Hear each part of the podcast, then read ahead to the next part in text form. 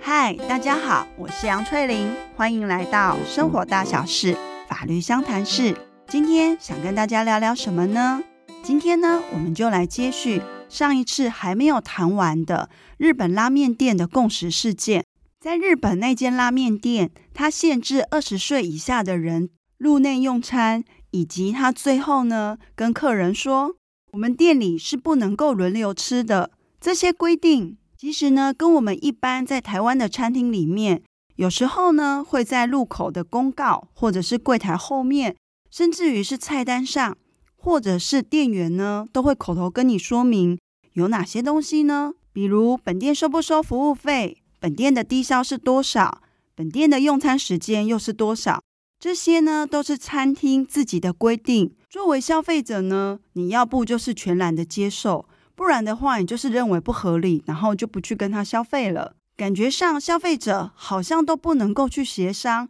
那就会有人问啦：企业经营者他都嘛是一个比较强势的一方，我消费者几乎都不能够跟他有谈判的空间。如果今天条件全部都是企业经营者来开，那我只能说要或者是不要。这样的话，我的选择性是不是相较就变少了？那为什么政府还容许这样的事情存在呢？啊，我们就针对这样的疑问一一的来说明哦。刚刚前面所讲的关于餐厅所开出来的一些用餐的条件限制，这一些呢，在法律上称之为消费者保护法里面的。定型化契约条款，定型化契约条款就是因为企业经营者他在未来呢会跟多数的消费者签订同样类型的一个契约内容，于是为了要更有效率的让契约赶快成立，他会事先呢针对这些契约的内容开出他想要的一些条件，而这些条件呢将来在契约成立的时候都可以成为契约的内容。消费者呢，针对这样的一个条款，他就只有接受或者是不接受两个选择。就如同有消费者会提出疑问说：“我根本都不能够去跟你谈条件，我就只能做选择跟不选择。那有没有可能在这样的状况之下，我消费者的权益就受损了呢？”对于消费者这样的一个担心，其实法律呢是有给予相当的保障，在某些类型里。比如说，跟银行之间的借贷往来，和旅行社之间国内外旅游，个人自己呢去饭店或者是民宿下订订房，在这些某些类型的项目里，主管机关呢有做出关于这些项目的一些公版的定型化契约，其中呢，在这些公版定型化契约里面，他有去提到哪一些是应记载事项，哪一些是不得记载事项。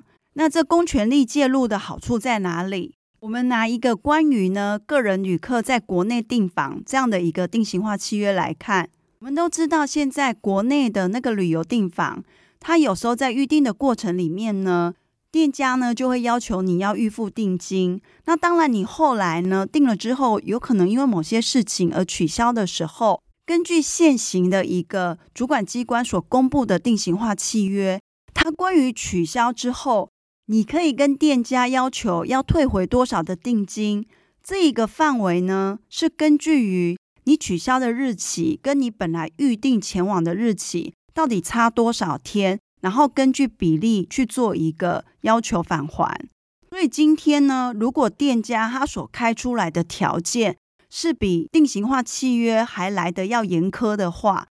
基于对于消费者的保障，就会变成说。这个店家他的定型化契约如果违背了所谓公版定型化契约应该要记载的事项的话，那就会是无效的。另外呢，在公版的定型化契约里面，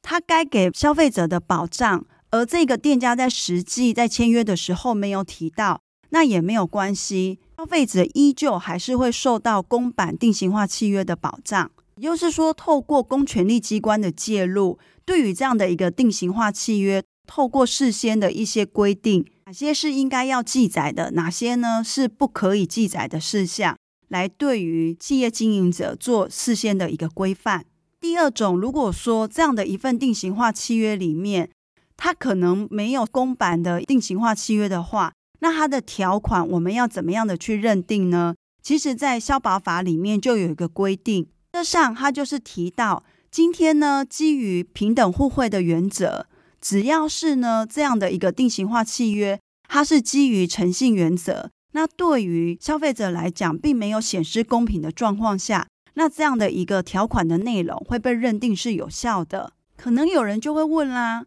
那什么叫做诚信原则？什么叫做显示公平？根据消保法里面的规定，在认定呢有没有违反诚信原则、显示公平的话，是要根据这个契约它的性质、缔约的目的是什么、交易上的习惯，以及用整个条款来观之。换句话说，还是要在个案里面去进行认定。所以喽，我们下面就举几个例子，让大家了解，像餐厅这样的一些定型化契约条款，它在运作中呢。在什么样的状况之下会被认定是 OK 的？什么样状况之下又会认为说它显示公平而是无效的？第一种是有人可能在结账的时候才发现说这间餐厅竟然要收服务费，可是他明明呢店员也没跟他讲，菜单上也没有看到，或者呢有学生呢看到有学生专案，四人同行一人免费，那一群人进来消费之后，最后结账的时候，店员跟他说。我们这个专案呢，就算你们有再多的人，但是我们就只有前四个人能够试用，后面的就不能够再试用了。你看到没？就在我公告旁边有这个小小的字，我们有说明哦。好，那在这两种情形之下，一个是消费者呢在结账的时候，最后才从店员那边知道说这间餐厅是要收服务费的；另外一个是关于消费优惠的限制呢。他即便有写，但是那个字实在小到让人家看不到。那这两种情形，消费者是否一定要按照店家所开的条件来做呢？他是可以跟店家说：“我是可以不用理会你这些限制的。”为什么呢？因为呢，根据法律的规定，关于这些定型化契约条款，也就是餐厅的限制，店家必须是在一刚开始的时候，就是用明示的方式让消费者知悉。不管是书面或者是口头的方式都可以。那如果你要让他知悉的话，你却用那一种就是很小的书面文字，让他不容易注意到的话，这样就不能够说是一种明示告知的方式。如果今天作为消费者，他关于这一些契约上的限制，他在一刚开始的时候都并不能够知悉的话，那这些相关的限制就不能够成为契约的一个内容。也就是说，商家不能够事后再来对于消费者主张，要消费者负责。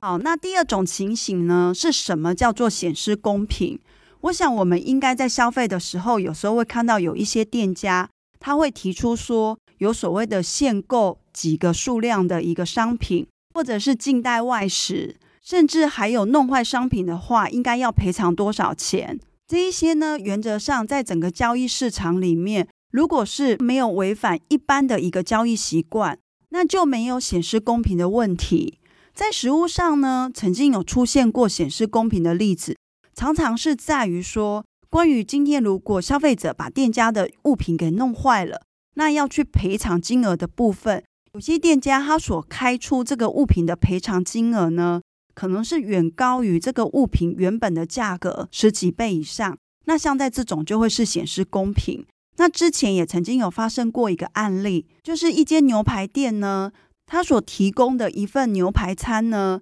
牛排呢就是一份，可是关于饮料、沙拉、面包的部分呢，是可以无限制的使用。所以店家呢有在店内呢有做一个告示，就是禁止外带。而今天呢，有一个消费者他在用了牛排餐之后呢，他发现，诶，他自己的主餐这个牛排真的是吃不下去。他就想要把它给打包带走，可是却被店家阻止说，本店是禁止外带的，而阻止消费者打包他自己的那份牛排。那这样的一个纷争呢，最后在法院的认定上，他是认为说，今天因为消费者他所打包的是他自己的那份定量的牛排，并不是无限续餐的那一些副餐的部分，所以如果今天你店家以这个禁止他打包的话，那这是违反公平的。好，那我们接着来讲第三种情形，就是当今天这个定型化契约条款解释上是有疑义的，那通常会站在比较有利于消费者方去做解释。